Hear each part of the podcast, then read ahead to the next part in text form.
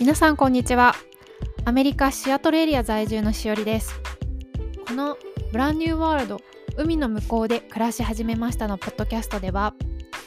日本生まれ日本育ち純ジャパンの私がある日日本で勤めていた会社を辞めて知り合いが全くいない状態でアメリカへ移住した経験をもとにお話しする番組です。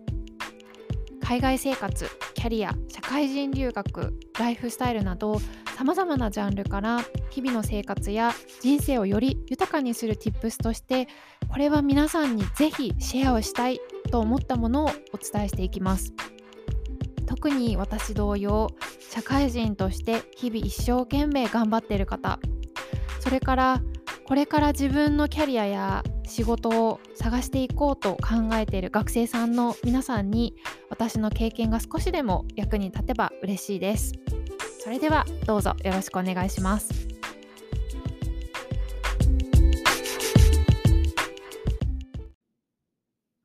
Welcome to episode No.4 はいということで皆さんこんにちは。ブランニューワールド海の向こうで暮らし始めましたのしおりです。突然なんですけれども、皆さんお気に入りのソーシャルメディアってお持ちですか？まあ、この番組、あの、始めてちょっと経ってきたので、あの、せっかくなんで、こう、ソーシャルメディアとリンクさせたいなってちょっと思っています。で、どれがいいかなってちょっと考えてるんですけれども、まあ、多分インスタグラムなのかななんて思っているんですけれども、最近なんか皆さんのこう流行ってるものとか気に入ってるものがあればなという感じでちょっと聞いてみました。まあ、ツイッターもね、なんか面白そうですよね。私、あの、アカウント持っていないんですけど、たまになんかツイッター見ることがあって、ほんとに世の中、なんかすっごい面白いことつぶやいてる人たくさんいるなって、あの、思うこともあるので、ちょっと興味持ってます。まあ、あとは、あの、最近は TikTok もすごい流行ってますよね。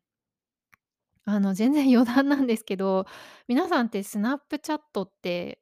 持ってますか？やられてますか？ま、結構こう10代とか若い世代で、まあ、根強いあの、ソーシャルメディアなのかなって思っているんですけど、私あの、スナップチャットについて、まあ、名前ぐらいは知ってたんですけど、全然なんかよく知らなかったんですけど、アメリカにこう来た時に、こう、どっかビーチに行ったんですけれども、その時にですね、あの、ま、知らない男性っていうか、もう10代10代ぐらいの男の子2人ぐらいに声をかけられたんですね。ま、今思い返すと多分なんかナンパだったんじゃないかなって思うんですけど、で、その時にその男の子たちが「Do you have Snap?」って言ったんですよ。で、その時はその何のことを言ってるか全然わからなくて、「え、スナップって何？スナップ？え？」みたいな感じで、で、もうなんかスナップって言ったらあのスナップエンドウしか私 その時思いつかなくって、しかもスナップエンドウって英語じゃないみたいな感じで、なんかそんなことがありました。ちょっとどうでもいいんですけれども。でまあ、あの、要はですね、その Do you have Snap のスナップが、そのスナップチャットのアカウント持ってる？みたいな、その、まあ、交換持ってたら交換しない？みたいな、多分意味合いだったと思うんですけど、なんかちょっとソーシャルメディアのことを考えてたら、そのエピソードが思い浮かんでしまったので、今ちょっととっさに話してしまった、ちょっとどうでもいい話なんですけれども。でもあの、ちょっと続きもあってあの、まあ、結局向こうは私たちが「え、スナップ何？」みたいな感じになってるのを見かねて、まあ、立ち去って行っちゃったんですけれども、もう明らかに向こうはその10代だったと思うんですけれども、あの、アメリカに来て思うんですけれども、あの、日本人とかアジア人は非常に非常にとってもとっても若く見られます。あの、私が日本にいたら、どう考えても10代とか20代前半っていうのは絶対見えないと思うんですけれども、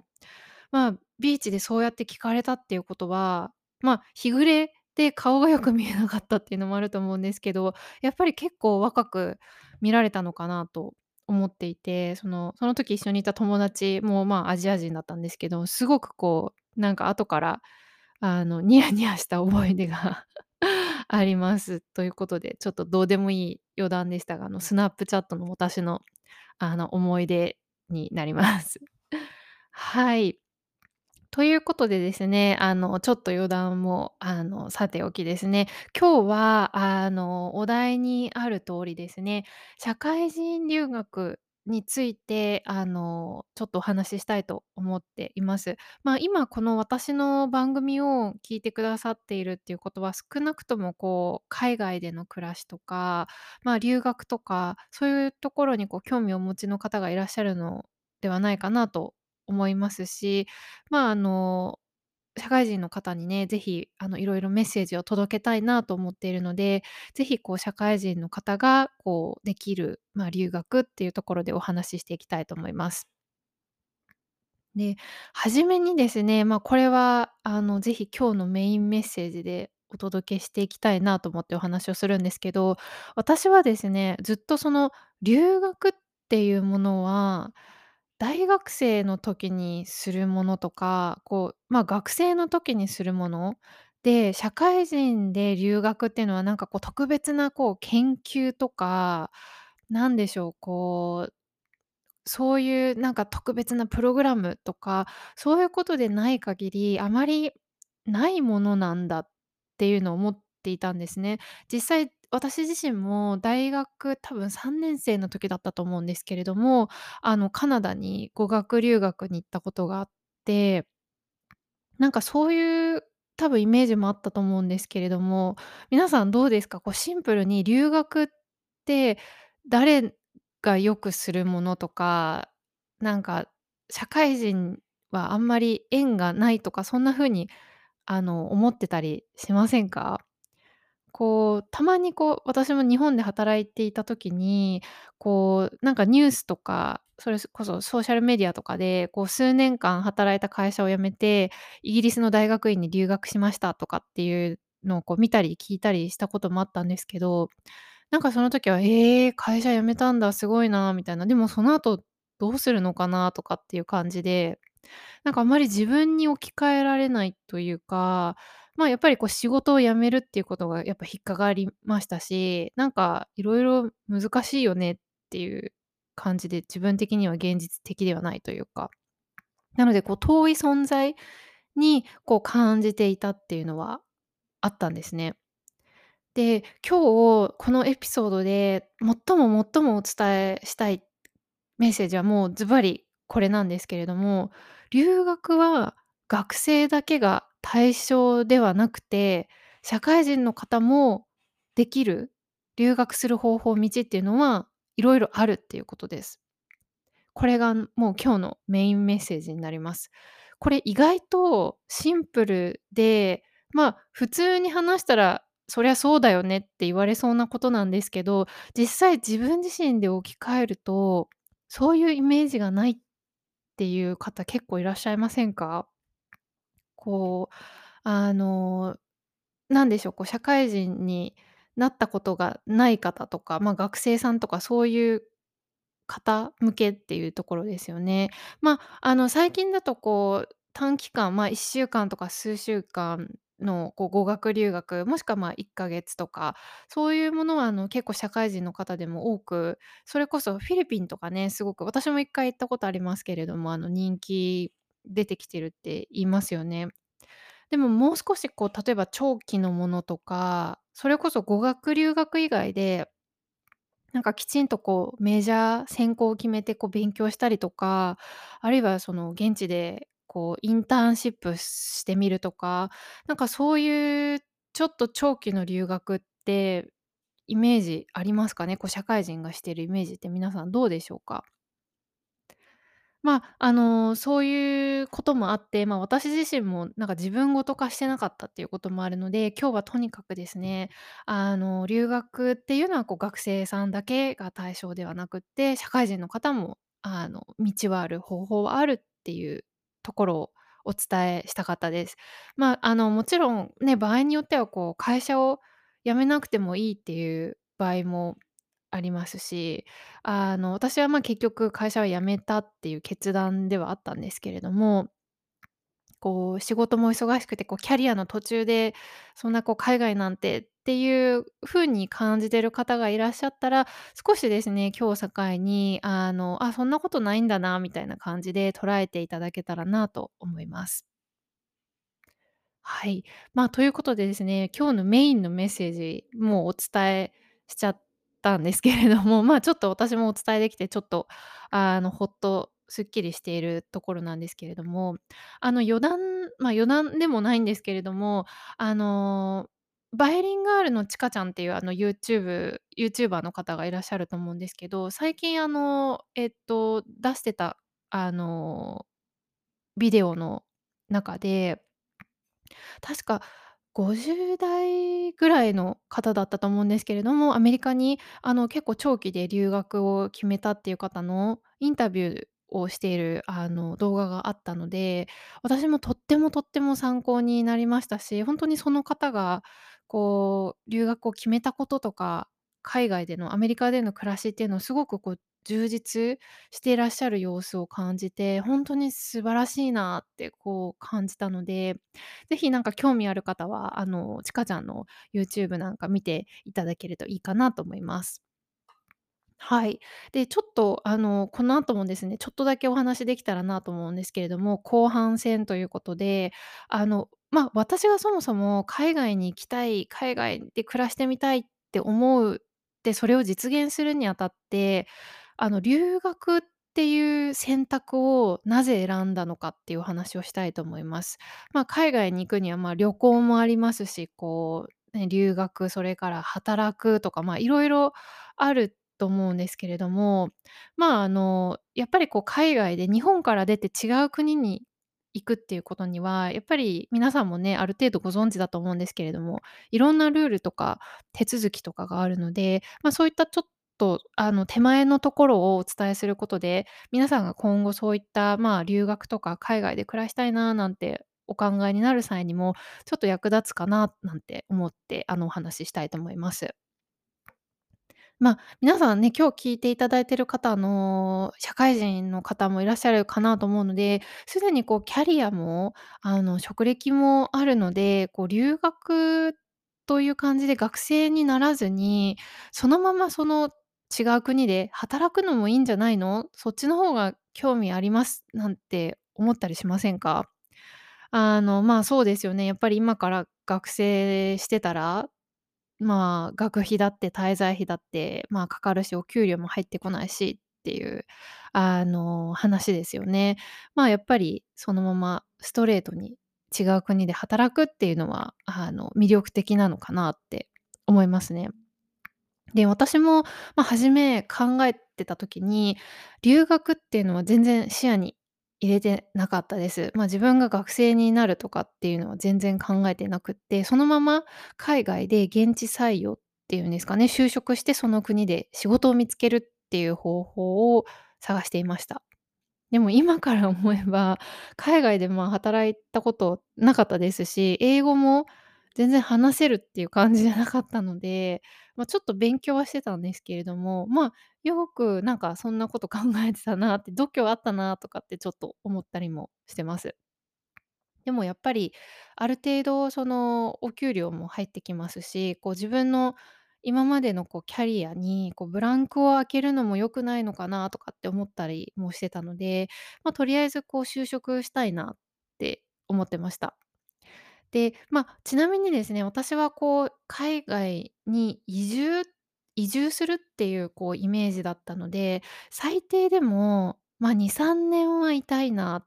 ていうのがありました。こう仕事もあの辞めることですし、ま、1年じゃちょっと短すぎるかなっていう、こう仕事を辞めた割に1年かみたいなところもあったので、あの、ま、これは皆さんがどのくらい海外経験したい、滞在したいかっていうところにもよるんですけれども、ま、私はそういう感じのイメージでした。で、ま、色々、まあ、調べるうちに、まあ、これは薄々気づいてたことなんですけれども、まあ、皆さんも今薄々気づいてると思うんですけれども、まあ、ビザの問題が出てくるんですね。あの、ま、働く場合はその国での就労ビザっていうのが必要になってきます。で、まあ、その国でこうあの、法的に働けるっていう許可ですよね。それが、まあ、就労ビザが必要になりますね。ま、学生さんだったら学生ビザっていうのが必要になりますけれども、ま、このビザの話だけでも、あの、1エピソード話話せちゃうかなぐらいな感じなので、また今度、あの、詳細ぜひお話できたらなと思うんですけれども、まあ、まずこう、ビザっていうところは海外に行くにあたって、ちょっと頭に入れておいた方がいいというところになりますね。で、あんまりこう諦める要因とか、なんか諦めポイントみたいなお話はしたくないので、こうネガティブすぎる感じにはしたくないんですけれども、まあ、一応知識としてお持ちしておいた方がいいかなと思いますし、まあ、あの、国によりますし、条件次第なんですけれども、まあ、結構こうすぐに取れるとか、そう、その、まあ、何年も働けるとかっていう就労ビザに関しては、結構こう、まあ、難しいのかなというのが当時私があの感じた印象です。で、ま、ああとは皆さんのこう今までのご経歴とかスキルにももちろんよりますし、ま、国にもよります。で、私が当時調べた時は、アジア圏のその、まあ、シンガポールとか香港、あとタイとか、うんと、あとちょっとアジアから離れますけど、ドバイとか、そのあたりはもしかするとこうチャンスがあるかもしれないなっていう感じもちょっとしました。ただですね、まあ、いわゆるその一般的に英語圏って言われている国、まあ、シンガポールとか香港も英語を話すと思うんですけれども、まあ、いわゆる一般的なその英語圏という国、アメリカとかカナダ、イギリス、オーストラリアとか、まあ、その辺がメジャーだと思うんですけれども、そういう国に関しては、私が当時こういろいろリサーチした感じでは、まあ、あの、いきなりこう就職して就労ビザっていうのは、こう、ま、ハードルが結構自分には高そうだなっていう、あの、感じだったんですね。で、まあ、取れたとしても、ちょっとこう時間がかかるとか、あの、あと、取れるかどうかわからないみたいな、まあ、あの、そんな感じですよね。ま、私の経歴的にこう文系の学士で、日本企業で、まあ、営業っていう経歴だったんで、で、まあ、海外で働いたことないっていう感じだったんですけれども、まあ、そういう意味でも、あの、ちょっとすぐには難しそうかなっていう感じでした。で、まあ、今日、国を絞ったどうしてアメリカにしたっていう経緯の詳細をお話ししないんですけれども、まあ、私は最終的にアメリカに絞りつつあって、まあ、そのアメリカはやっぱりその英語圏の中でもちょっと 就労ビザは結構あの、厳しそうだなっていう印象もありました。で、うん、どうしたもんかなとかっていうのを結構あの、考えてました。で、まあ、最終的に色々考えたり調べたりした結果、そういうこう英語圏の国に共通していたのは、一旦留学して、こう条件を満たす学校を卒業したら、その後ですね、その、まあ、国とか条件にもよるんですけれども、一定期間就労可能になるかもっていう情報を見つけたんですね。まあ、そういうこう指定されたこう条件に当てはまる学校を卒業すれば、まあ、就労ビザを取らなくても、まあ、あの、就労まあ、就労ビザを取らなくてもというか、卒業したらその就労の許可がもらえるっていうことですね。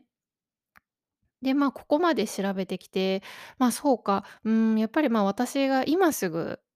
あの、海外に行くには、まあ、あの、働くっていう選択肢はちょっと低そう、あの、確率としては低そう低そうなので、まあ、そこから徐々に、ん、え、ということは学生？え、留学？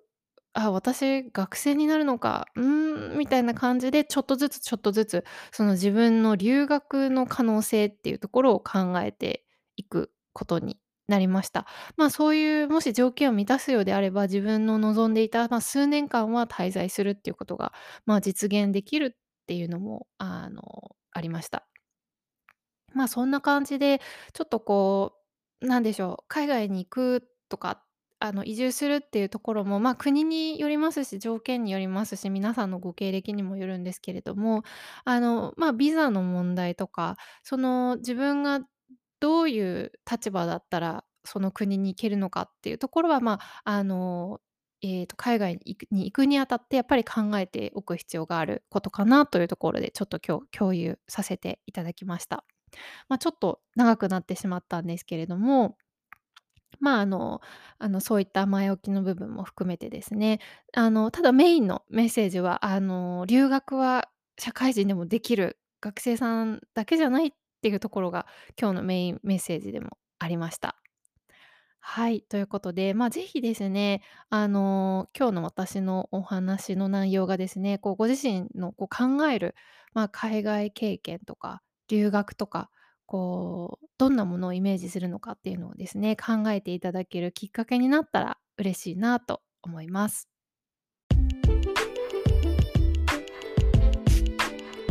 今日のエピソード、最後までお聞きいただき本当にありがとうございました。ではまた次回のエピソードでお会いしましょう。See you next time!